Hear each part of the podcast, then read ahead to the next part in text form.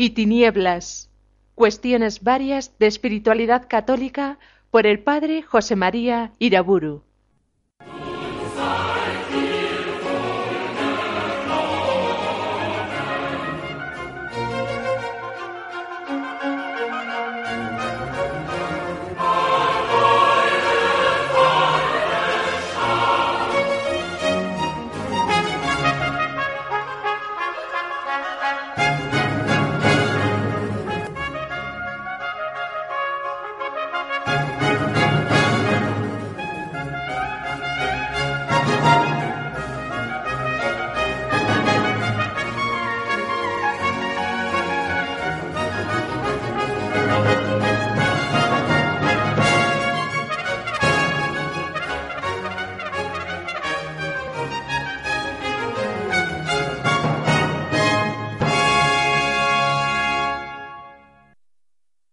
En el nombre del Padre, del Hijo y del Espíritu Santo.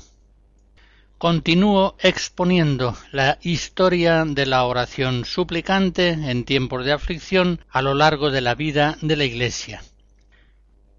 En el Evangelio de San Lucas, capítulo 24, se nos dice que los apóstoles estaban de continuo en el templo, bendiciendo a Dios. Y el mismo San Lucas, en los Hechos capítulo 2 nos informa de que todos los fieles cristianos con los apóstoles perseveraban en la unión, en la fracción del pan y en la oración. Esta oración incesante de alabanza, de acción de gracias, venía a hacerse un grito unánime, apremiante, un clamor, cuando pasaba la Iglesia por alguna angustia especialmente grave. Por ejemplo, sabemos que cuando Pedro fue encarcelado, Hechos 12, a la Iglesia no se le ocurre organizar manifestaciones de protesta. No pone su confianza en conseguir el influjo de personajes que puedan conseguir la liberación del apóstol. No, simplemente la Iglesia oraba por él insistentemente. Y el Señor escuchó a sus fieles y Pedro fue liberado por un ángel. La vida de la Iglesia en este mundo ha de estar continuamente sostenida por la oración suplicante de los fieles, encabezada ciertamente por sus pastores. No puede sobrevivir de otro modo.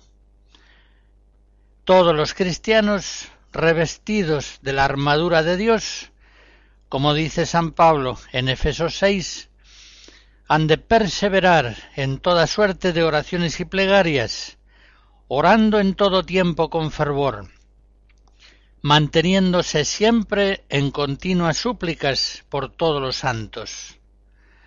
No es posible la vida de la Iglesia en este mundo sin esta oración suplicante. Lo vemos también muy especialmente en la vida y en la enseñanza del apóstol San Pablo, que en las comunidades cristianas por él formadas fomenta muy especialmente la oración por la paz. La paz cívica, la paz eclesial, siempre ha sido pedida por la Iglesia con todo empeño. De Oriente a Occidente siempre las iglesias en la Eucaristía han pedido diariamente por la paz, como lo hacemos nosotros ahora poco antes de la comunión. Y esa ha sido una tradición continua desde el tiempo de los apóstoles. La oración por la paz, la paz del Señor esté con vosotros, tan antigua y frecuente en la liturgia, es solicitada con especial empeño por el apóstol San Pablo bien consciente de que sólo Dios puede dar a la Iglesia una vida en paz en medio de este mundo pecador. En Romanos 5 el apóstol pide la paz con Dios, de tal modo que, justificados por la fe, tengamos paz con Dios por nuestro Señor Jesucristo. Pide también el apóstol la paz en la Iglesia. Así lo vemos en Éfesos 4, os exhorto yo, preso en el Señor, a que andéis de una manera digna de la vocación a la que fuisteis llamados, con toda humildad, mansedumbre y longanimidad, soportándoos unos a otros, solícitos de conservar la unidad del espíritu mediante el vínculo de la paz. Y en Filipenses 4 expresa un deseo semejante. La paz de Dios, que sobrepasa todo entendimiento, guarde vuestros corazones y vuestros pensamientos en Cristo Jesús. El apóstol pide la paz en el mundo presente, ese milagro histórico que es la paz, siendo el mundo como es, partido siempre en trozos contrapuestos, lleno de guerras, deportaciones, divisiones, atropellos, violencias, es un milagro que sólo puede ser conseguido por la oración clamorosa día y noche de los fieles, que, como agentes de paz, merecen ser llamados hijos de Dios. Mateo 5. Por eso dice el apóstol San Pablo, 1 Timoteo 2, ante todo te ruego que se hagan peticiones, oraciones, súplicas y acciones de gracias por todos los hombres, por los emperadores y por todas las autoridades, para que podamos disfrutar de paz y tranquilidad y llevar una vida piadosa y honesta. Recordemos que la paz es justamente el patrimonio de los cristianos en este mundo es un don de Dios, bajado de lo alto. Gloria a Dios en las alturas y en la tierra paz a los hombres amados por Él. Lucas 2. La paz es el don propio que Cristo comunica a sus discípulos. La paz os dejo, mi paz os doy, pero no como la da el mundo. Juan 14. Efectivamente, el mundo no puede dar la paz, pero Cristo sí, porque Él es el príncipe de la paz, como se dice en Isaías 9. Por eso la Iglesia, en medio de las tormentas de este mundo, pide siempre en su liturgia, especialmente la Eucaristía, el don de la paz, la misma exhortación de San Pablo a la oración continua suplicante la encontramos en el apóstol San Juan. En el libro del Apocalipsis vemos cómo el apóstol San Juan traza la fisonomía de la Iglesia, la esposa de Cristo, con rasgos siempre orantes y suplicantes. La vida de los cristianos en este mundo, hasta que Cristo vuelva con toda su majestad y su poder irresistible, es una vida perseguida, una vida martirial, que no podría mantenerse si los cristianos no alzan a Dios el clamor de una oración continua. Así lo leemos, por ejemplo, en Apocalipsis 6. Vi debajo del altar las almas de los que habían sido inmolados a causa de la palabra de Dios y del testimonio que habían dado. Clamaban ellos a grandes voces, diciendo ¿Hasta cuándo, Señor Santo y verdadero? ¿Hasta cuándo tardarás en hacer justicia y en vengar nuestra sangre en los que habitan la tierra? Y a cada uno le fue dada una túnica blanca, y se les dijo que esperaran todavía un poco más, hasta que se completara el número de sus compañeros de servicio y hermanos que iban a sufrir la misma muerte. La Iglesia en este mundo ha de alzar continuamente, en la presencia de Dios uno y trino, el incienso perfumado de la alabanza, de la acción de gracias, de la oración de los santos. Apocalipsis 8. Pero también ha de alzar la súplica estando ella, la Iglesia, tan perseguida, la súplica por todo el mundo, tan necesitado de salvación por gracia. A la luz del Apocalipsis, entrar a vivir en la Iglesia es entrar a participar de ese clamor continuo que de día y de noche ella eleva incesantemente a Dios. De esta manera de entender la vida cristiana en el mundo, los santos padres, como veremos enseguida, nos dan testimonios innumerables. El coro litúrgico de Moscú interpreta algunos cánticos de la ortodoxia rusa.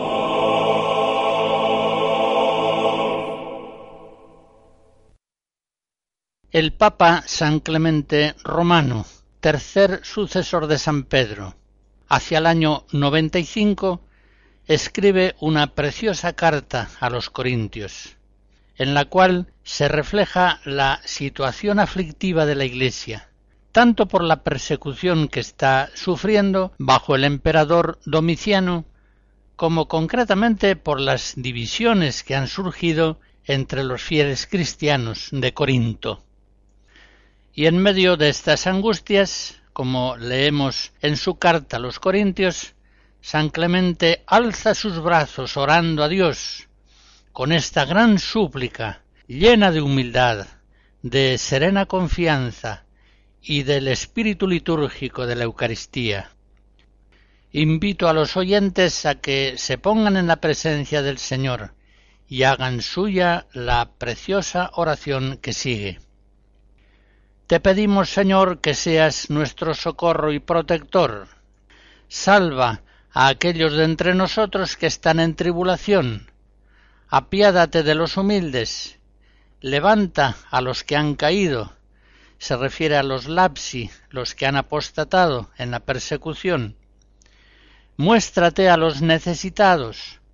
Cura a los enfermos. Convierte a los extraviados de tu pueblo sacia a los que tienen hambre, redime a nuestros cautivos.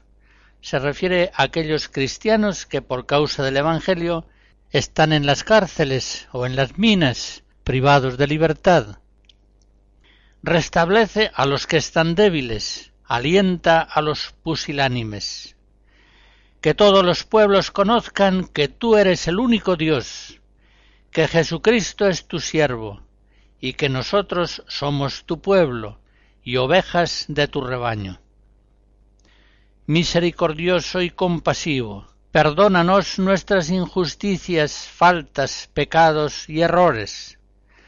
No tengas en cuenta ningún pecado de tus siervos y siervas, sino purifícanos con la purificación de tu verdad, y endereza nuestros pasos para que caminemos en santidad de corazón y hagamos lo que es bueno y grato en tu presencia y en presencia de nuestros jefes.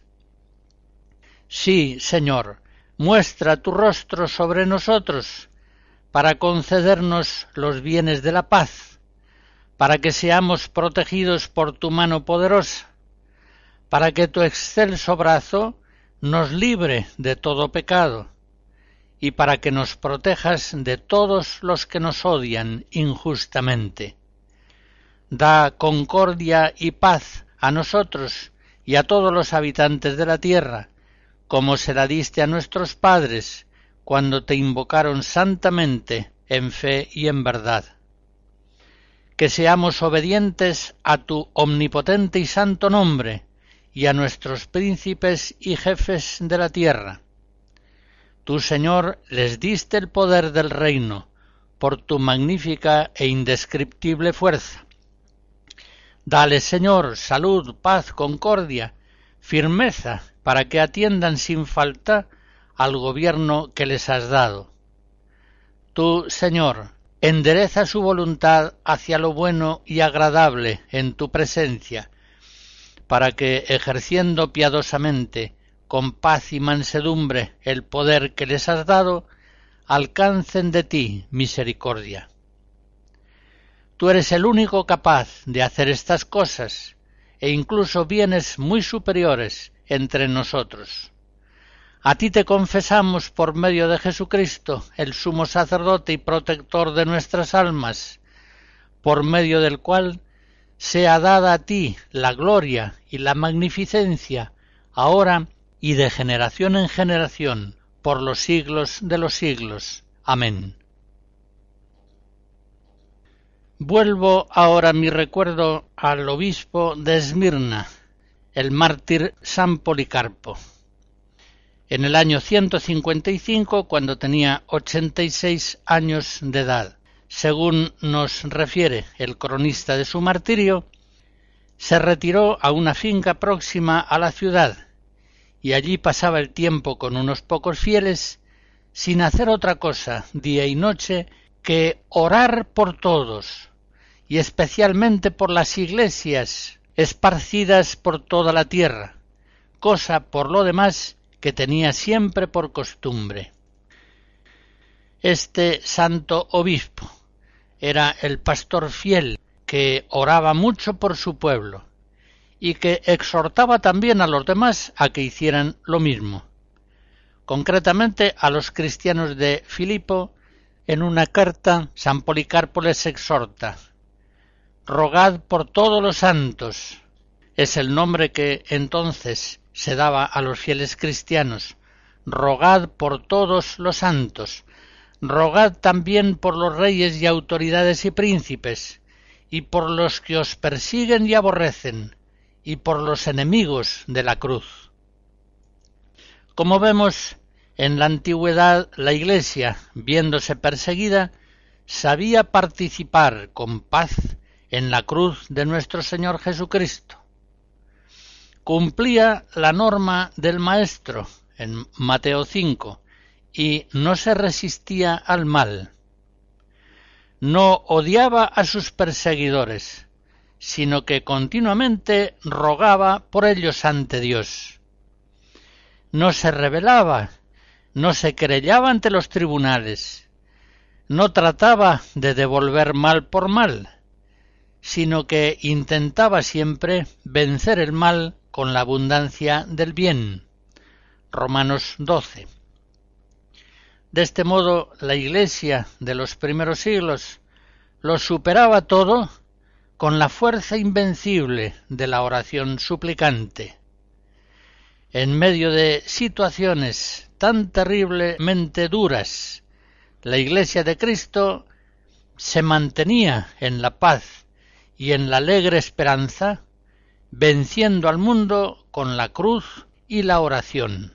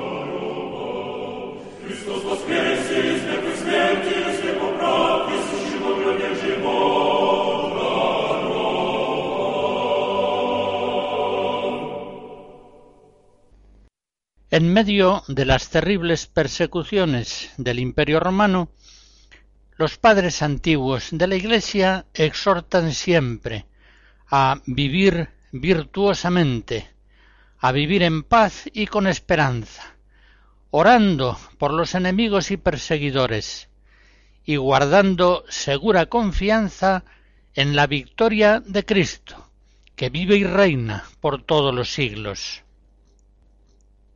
Este espíritu lo hayamos expresado con profunda elocuencia en Orígenes, muerto en el año 253, un gran asceta y teólogo alejandrino, que sufrió tormento, aunque sobrevivió a él, durante la persecución de Decio.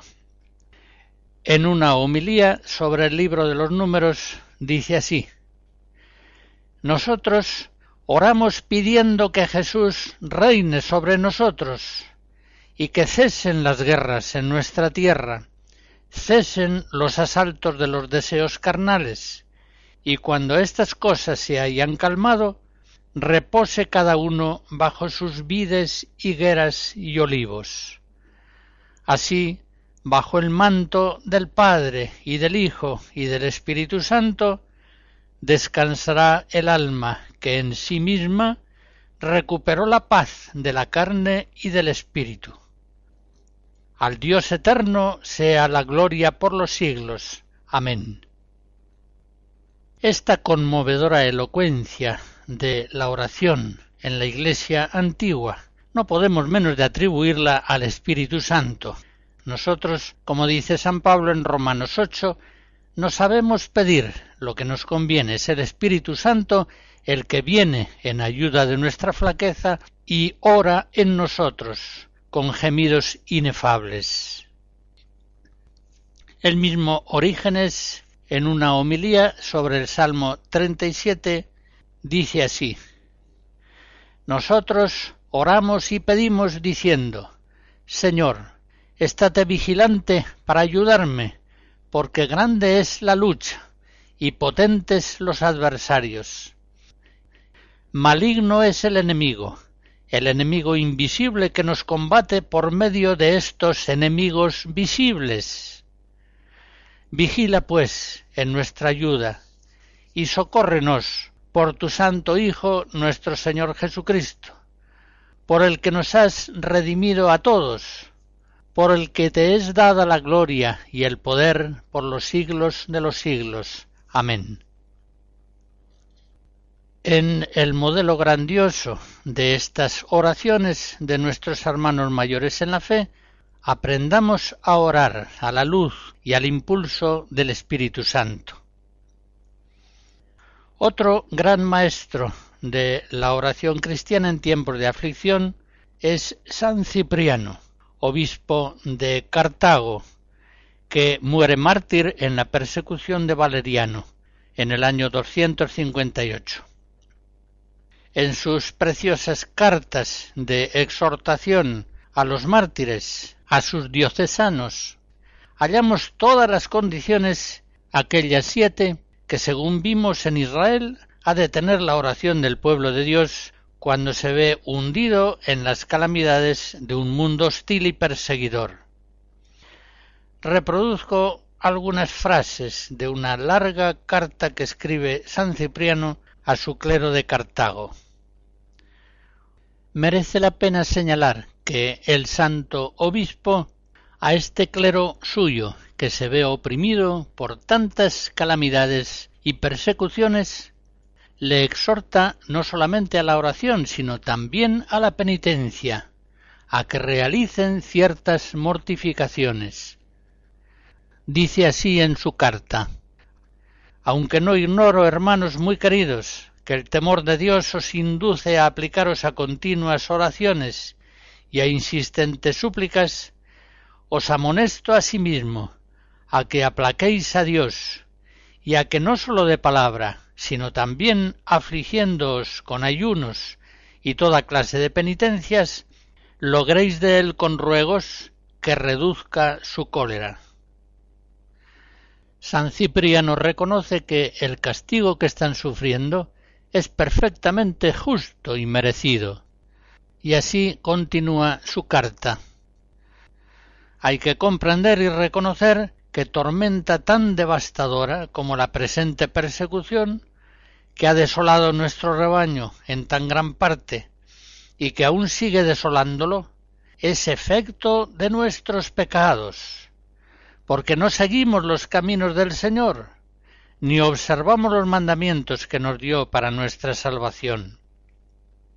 El Señor cumplió la voluntad del Padre, pero nosotros no hemos cumplido la voluntad de Dios, y nos hemos entregado al lucro de los bienes temporales, marchando por los caminos de la soberbia.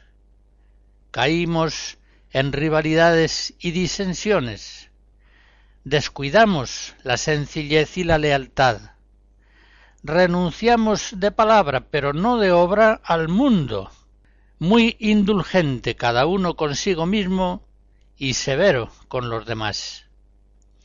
Por eso ahora recibimos los azotes que merecemos. Ni los mismos confesores, que debieran servir de ejemplo para los demás, guardan la disciplina y se jactan con orgulloso descaro de haber confesado a Cristo. Con razón sufrimos estos males por nuestros pecados, pues ya nos los previno el Señor cuando nos dijo Si mis hijos abandonan mi ley y no siguen mis mandamientos, si profanan mis preceptos y no guardan mis mandatos, castigaré con la vara sus pecados y a latigazos sus culpas. Se refiere al Salmo 88. Y enseguida San Cipriano alza su oración suplicante a la misericordia divina. Imploremos, pues, desde lo más íntimo de nuestro corazón, la misericordia de Dios, porque también Él añadió estas palabras no les retiraré mi favor. En el mismo Salmo 88.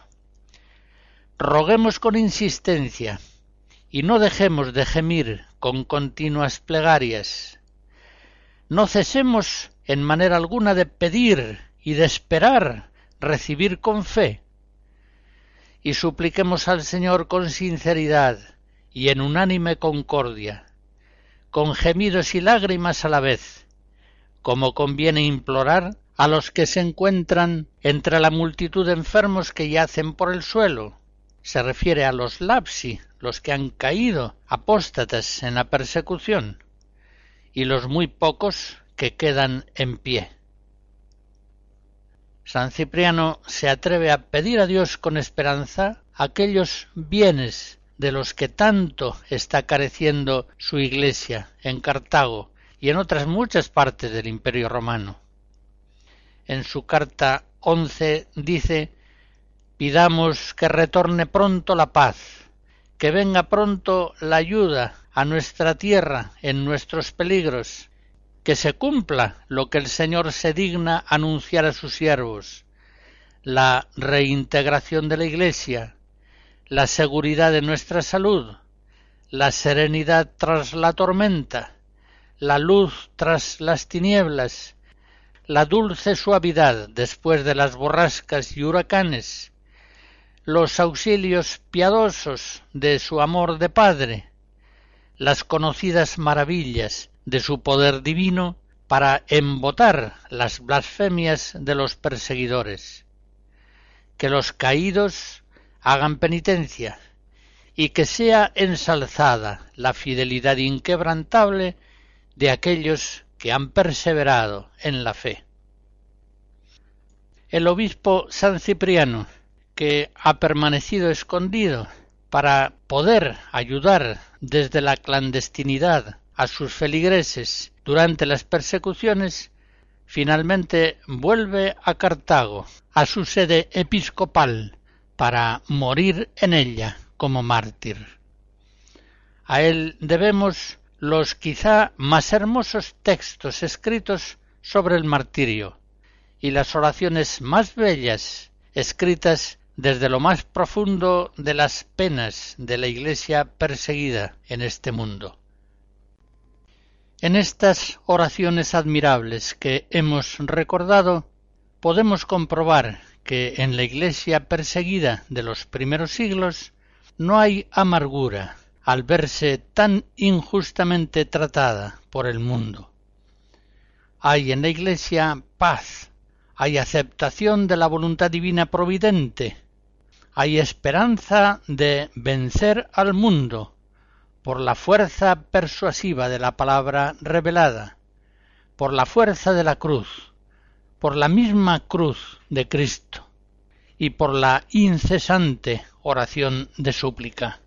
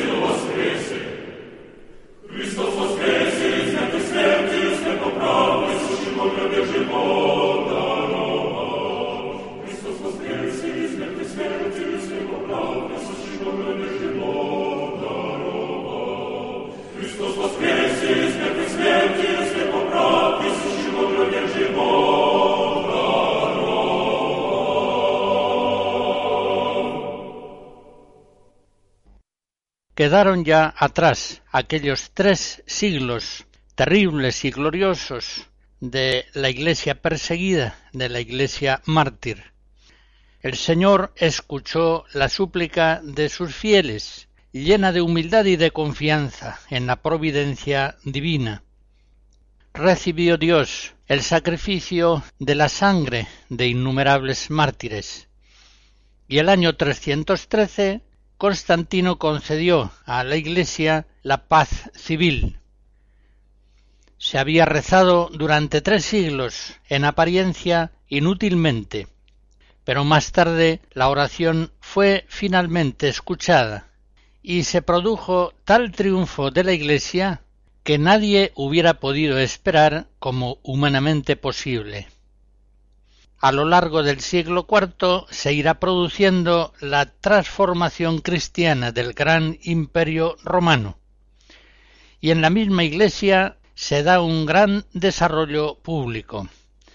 Es en ese siglo cuando se construyen iglesias y basílicas, cuando se organiza la catequesis, va adquiriendo la liturgia formas esplendorosas, se inicia el monacato, y se celebran los primeros concilios ecuménicos, los más importantes de toda la historia de la Iglesia. Nicea 325, primero de Constantinopla 381, Éfeso 431, Calcedonia 451. Es una hora realmente muy sorprendente, que en un primer momento es vivida con un gozo inmenso, con un gran agradecimiento a Dios providente. Así lo refleja hacia el año 330 el escritor y apologista católico Lactancio.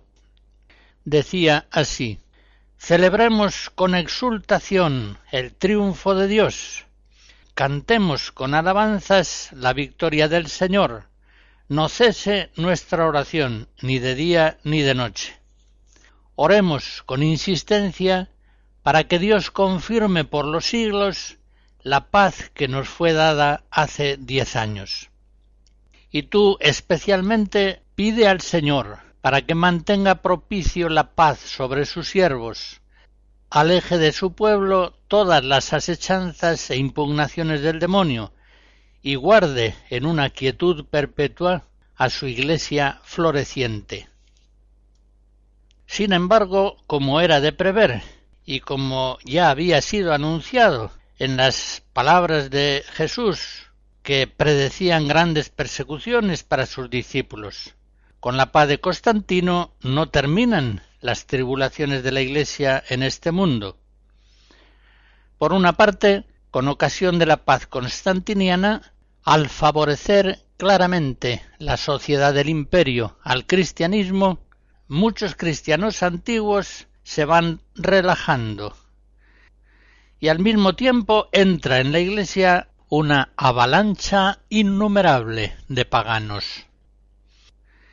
De este modo, como hacía notar San Jerónimo hacia el año 400, después de convertidos los emperadores, la Iglesia ha crecido en poder y en riquezas, pero ha disminuido en virtud. Aquel mundo que antes era cerrado y hostil para los cristianos, ejerce ahora sobre ellos todo su terrible poder de seducción.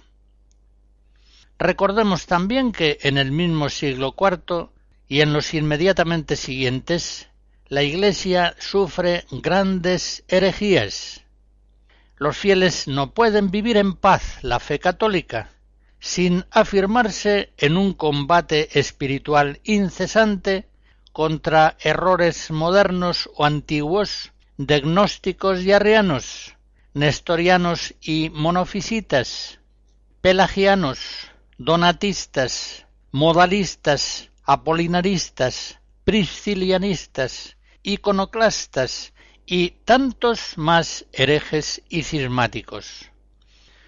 Muchas de estas luchas doctrinales sobre fundamentales temas de la fe, el misterio de la Trinidad, la divinidad de Jesucristo, la necesidad de la gracia, se ven a veces complicadas con graves conflictos políticos, y dan lugar a persecuciones, exilios, deposiciones arbitrarias de obispos, cárceles e incluso muertes.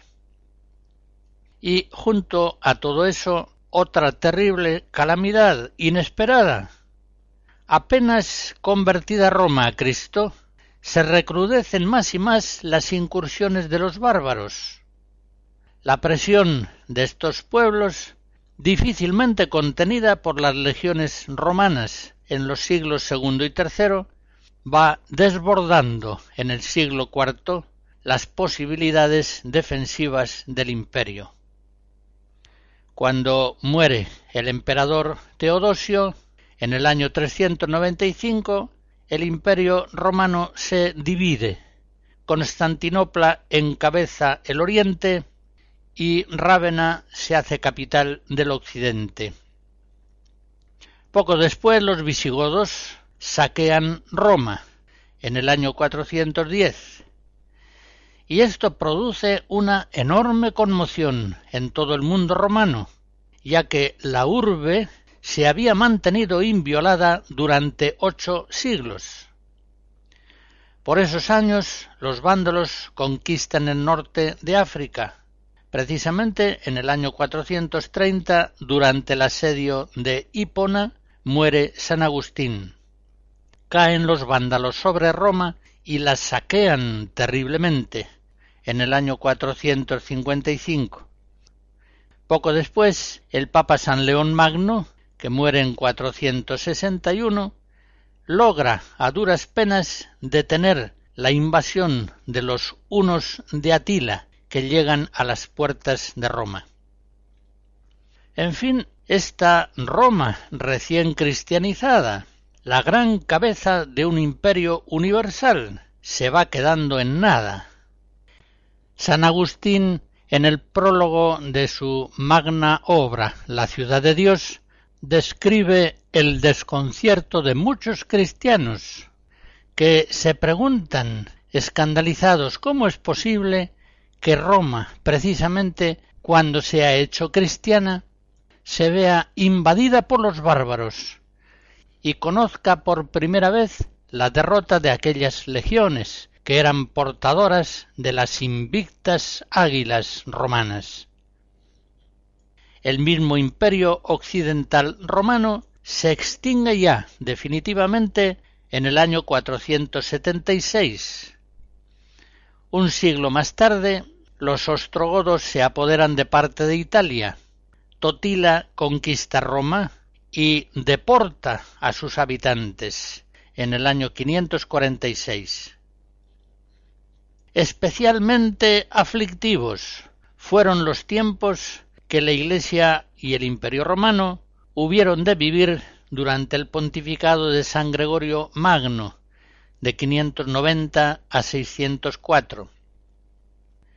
Con su inmenso prestigio personal, San Gregorio apenas logra detener a las puertas de Roma a Giulfo y a su ejército lombardo.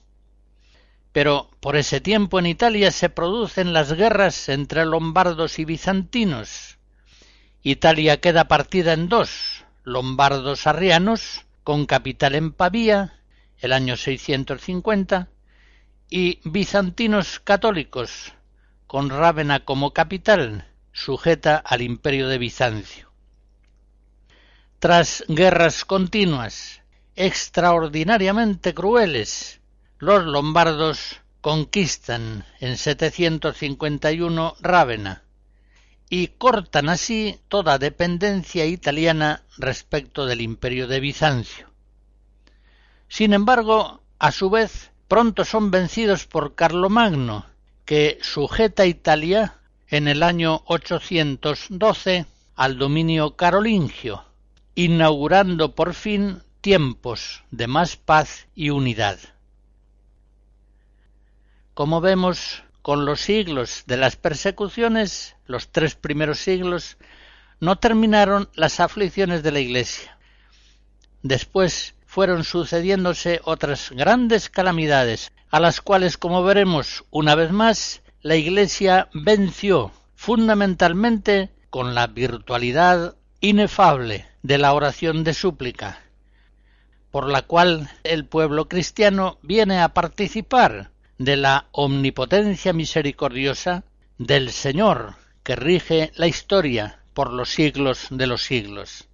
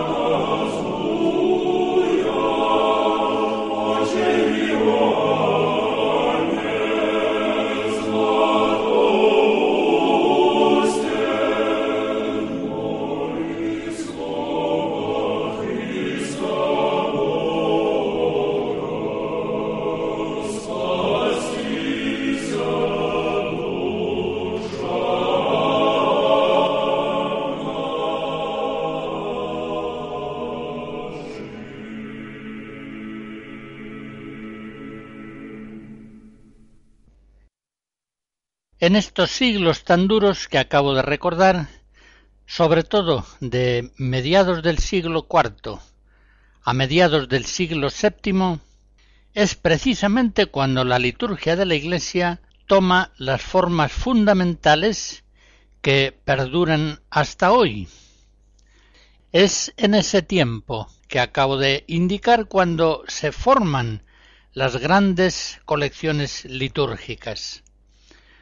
Recordamos, por ejemplo, las constituciones de los apóstoles hacia el año 380, que describen ritos litúrgicos anteriores, ya aludidos en la Didaque la Traditio Apostólica de San Hipólito Romano o la Didascalia Apostolorum.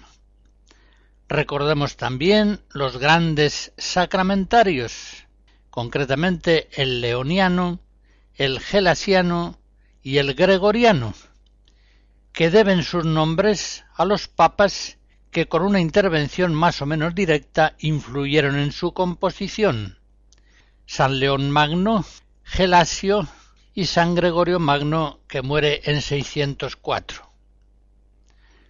No tiene, pues, nada de extraño que la oración litúrgica de la Iglesia en estos años tan dolorosos pida al Salvador con una insistencia tan conmovedora la unidad de la Iglesia, la paz civil, en una palabra, la salvación. El recuerdo de algunos padres de aquella época podrá ayudarnos ahora a que nosotros captemos el ánimo orante de la Iglesia antigua en tiempos de aflicción. Me fijo en primer lugar en San Agustín, el santo obispo de Hipona, muerto en el año 430, conoce bien la caída del imperio romano y la perplejidad amarga que causa en algunos cristianos, como hace poco he recordado. Comentando San Agustín el Salmo 136, escribe Muchos paganos nos objetan ¿Para qué vino Cristo? ¿Y qué provecho ha traído al género humano? ¿Acaso desde que vino Cristo no van las cosas peor que antes de venir? Antes de su venida eran los hombres más felices que ahora. Han caído por tierra los teatros, los circos y los anfiteatros. Nada bueno ha traído Cristo, sólo calamidades. Y entonces comienzas a explicarles a los que así objetan los bienes inmensos que ha traído Cristo y que ellos no entienden. Les declaras los frutos de la predicación del Evangelio y no entienden nada de lo que les dices. En el año 410 llegan a Hipona las descripciones escalofriantes del saqueo de Roma estragos e incendios, saqueos y destrucciones, mutilaciones y exilios, tormentos y muertes. Ya al final de su vida, San Agustín escribe La ciudad de Dios, una teología maravillosa de la historia, una profunda meditación sobre los planes misteriosos de la providencia divina, llena siempre de sabiduría y de amor. La fe suscita la esperanza y la oración guarda al pueblo cristiano en la paz. Vaya la historia como vaya. Este es, como iremos viendo, el espíritu providencial que enseñaban aquellos padres de la Iglesia y que la liturgia católica, cristalizada en aquellos siglos, expresa para siempre hasta nuestros días en formas maravillosas.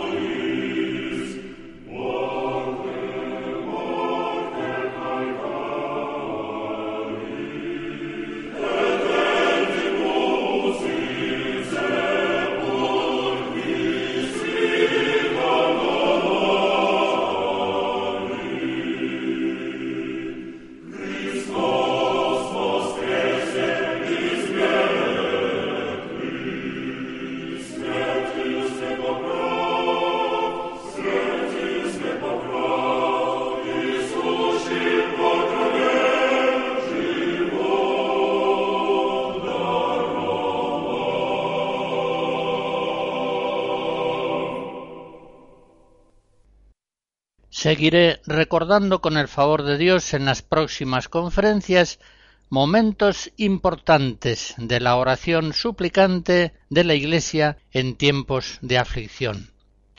Quiero ahora recordar muy brevemente las siete notas que caracterizan esta oración en la Sagrada Escritura, tanto en Israel como en la Iglesia. La primera nota, el reconocimiento de la gravedad de los males. Los profetas verdaderos y el resto del pueblo fiel reconocen la gravedad de los males que afligen al pueblo de Dios. No se dejan, pues, engañar por los falsos profetas, que dicen paz, paz, vamos bien por donde vamos. Los males presentes no son tan alarmantes, siempre ha habido males y pecados en la historia de nuestro pueblo. Segunda nota tanto Israel como la Iglesia confiesan que todas las calamidades que están sufriendo proceden de sus propios pecados y que por tanto son castigos de Dios justos, plenamente merecidos. Tercera nota.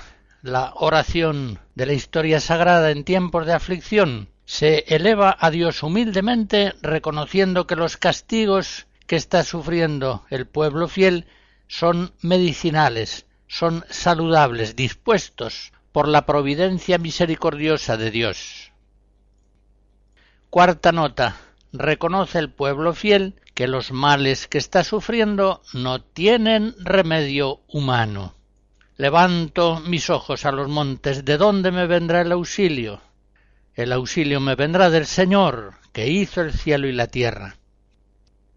La nota quinta es el convencimiento de que Dios puede salvar, puede superar los males abrumadores que en esos tiempos de aflicción están aplastando a su pueblo. La nota sexta se apoya en las anteriores. El pueblo de Dios clama, pide, suplica con esperanza la misericordia de Dios. Y como séptima nota hemos de señalar que este clamor suplicante está enderezado a la alabanza de la gloria de Dios. Sálvanos, Señor, que perecemos.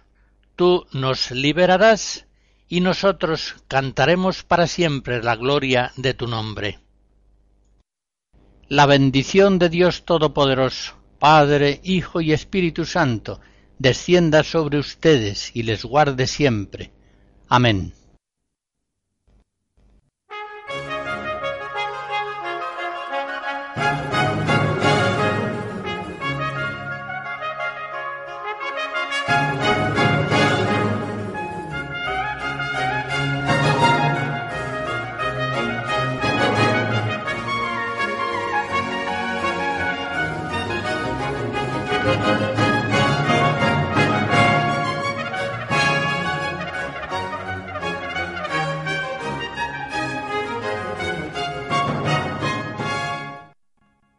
Hemos escuchado Luz y Tinieblas, cuestiones varias de espiritualidad católica por el padre José María Iraburu.